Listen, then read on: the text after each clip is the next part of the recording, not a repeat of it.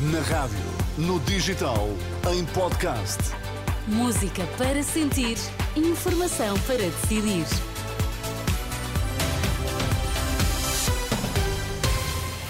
E é aqui na Renascença que atualizamos toda a informação à hora certa. Vamos então saber quais os títulos em destaque nesta edição da meia-noite. Ir a votos sozinho ou coligado, eis a questão para o CDS, que reúne antigos e atuais dirigentes esta noite na sede do partido em Lisboa. Há dois filhos de um português entre os 11 reféns libertados esta segunda-feira pelo Hamas. Há dois jovens, filhos de um homem com a nacionalidade portuguesa, entre os 11 reféns libertados esta segunda-feira pelo Hamas. É o que garante em comunicado a comunidade israelita do Porto. Erez Calderon, de 12 anos, e Sahar Calderon, de 16, foram libertados por terem nacionalidade francesa tal como a mãe, mas o pai é de nacionalidade portuguesa. Chama-se Ofer Calderon, tem 53 anos e esse continua refém do Hamas. Além dos eh, três jovens com a nacionalidade francesa, foram hoje libertados seis israelitas de nacionalidade argentina e outros dois de nacionalidade alemã, segundo a agência France Press. A trégua que inicialmente foi acordada para quatro dias foi esta segunda-feira prolongada por mais dois, de acordo com a mediação do Qatar. Por cá, arrancou às nove da noite e ainda não terminou a reunião na sede do CDS, eh, sob a liderança de Nuno Melo. O encontro reúne, entre outros, alguns antigos dirigentes como Manuel Monteiro, Paulo Portas ou Cecília Meireles. Em cima da mesa, o tema das eleições legislativas antecipadas para março. O partido confia que vai voltar a ter lugar no Parlamento. A questão é decidir se pretende ir a votos sozinho ou coligado, nomeadamente com o PSD. Ainda antes de seguir para a sede do CDS, Cecília Meirelles, ex-líder parlamentar na SIC, dizia que o partido vir sozinho a eleições, mas poderá ter de pôr os interesses do país à frente. Seria a primeira a dizer que o interesse partidário do CDS é dar uma prova de vida e ir sozinho a eleições. Agora, uh, olhando para o cenário e, e olhando para o país, acho que é evidente qual é a vantagem, e já muitos explicaram qual é a vantagem de, uh, de criar alianças. Mais uma vez lhe digo, alianças à volta de projetos em que cada um possa pôr as suas prioridades e lutar por elas. Eu, Mas essa coligação é aquela que provavelmente defende melhor os interesses do CDS nesta altura? Não, mas é, mas é que melhor defende os interesses do país, agora os interesses do CDS não. Cecília Beireles, esta noite na SIC, uma das figuras que estão reunidas na sede do CDS para discutir a abordagem do partido às próximas legislativas. Os sindicatos médicos retomam esta terça-feira as negociações com o Ministério da Saúde.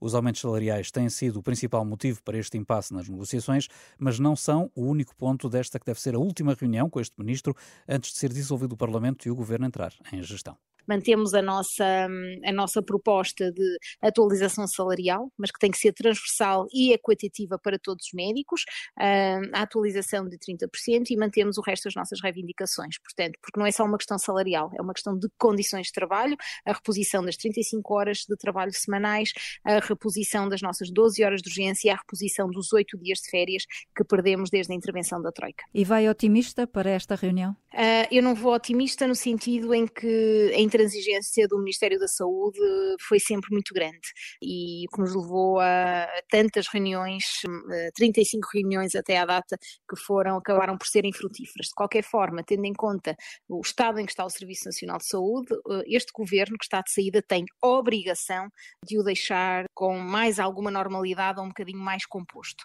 Portanto, vamos ver o que é que acontece. Vamos ver se é, se é desta vez. Joana Bordalissá, dirigente da FNAM, ouvida por Anabela Góes. De resto, também Jorge Roque da Cunha, do Sindicato Independente dos Médicos, disse à Renascença que parte para a reunião com baixas expectativas, mas garante que vai lutar até ao fim. Fazendo um último esforço no, no sentido de poder uh, uma luz ao fundo do túnel e depois com o próximo governo, que sabemos todos que muito dificilmente uh, só irá estar em plena condição para voltar ao processo negocial daqui a seis ou sete meses, fizemos essa proposta. Uh, aguardamos a resposta. Jorge Roque da Cunha, do CIM, ouvido por Marisa Gonçalves, médicos e ministros da Saúde, reúnem-se amanhã pela última vez, logo depois do almoço. Christine Lagarde pediu ao Comitê de Ética do BCE para avaliar a conduta do governador do Banco de Portugal, em causa o facto de Mário Centeno ter sido proposto por António Costa para lhe suceder no cargo de primeiro-ministro.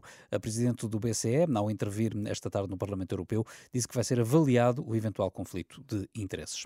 O mar gelado da Antártida está a derreter e em apenas um ano, entre setembro de 2022 e setembro deste ano, a superfície gelada retrocedeu um milhão e meio de quilómetros quadrados, ou seja, o equivalente à soma do território da Alemanha, França, França, Espanha e Portugal. O retrato foi feito esta segunda-feira, à chegada a Nova Iorque, por parte do secretário-geral da ONU, António Guterres.